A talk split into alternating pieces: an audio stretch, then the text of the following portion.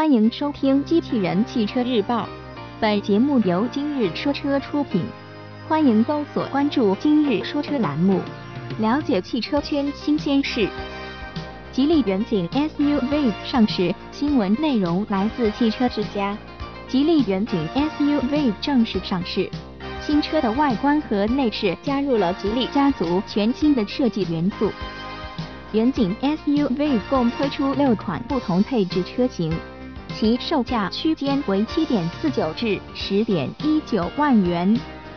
此外，厂家还针对一点八升车型补贴三千元，用户实际支付价格为七点一九至十点一九万元。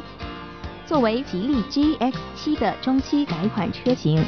吉利远景 SUV 在外观方面融入了吉利家族最新的设计语言，回纹式进气格栅搭配全新的前大灯组，使得新车看起来更加时尚。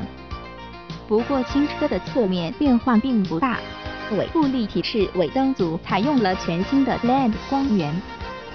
在内饰风格上，新车基本延续了吉利 GX7 的造型。不过在用料上采用了更多软质材料，同时新车还加入了双色搭配内饰，使得整体质感更强。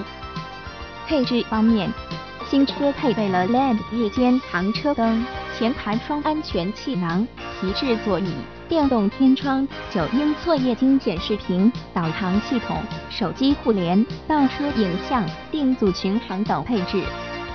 动力方面。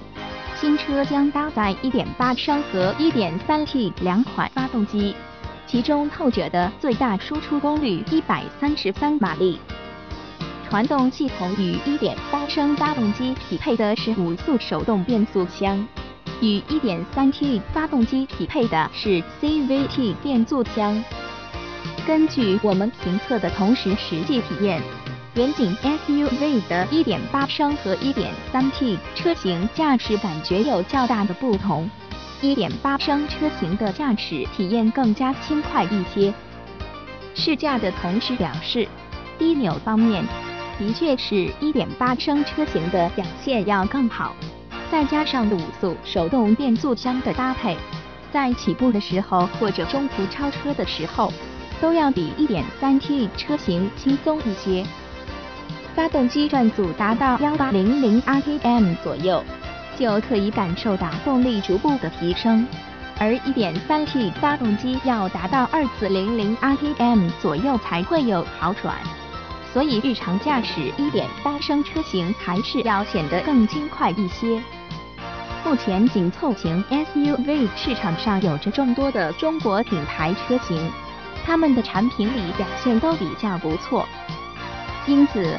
远景 SUV 上市后所面临的竞争也是非常的激烈，包括广汽传祺 GS 宝骏五百六十、哈弗 H 六、奇瑞瑞虎五等都是它的竞争对手。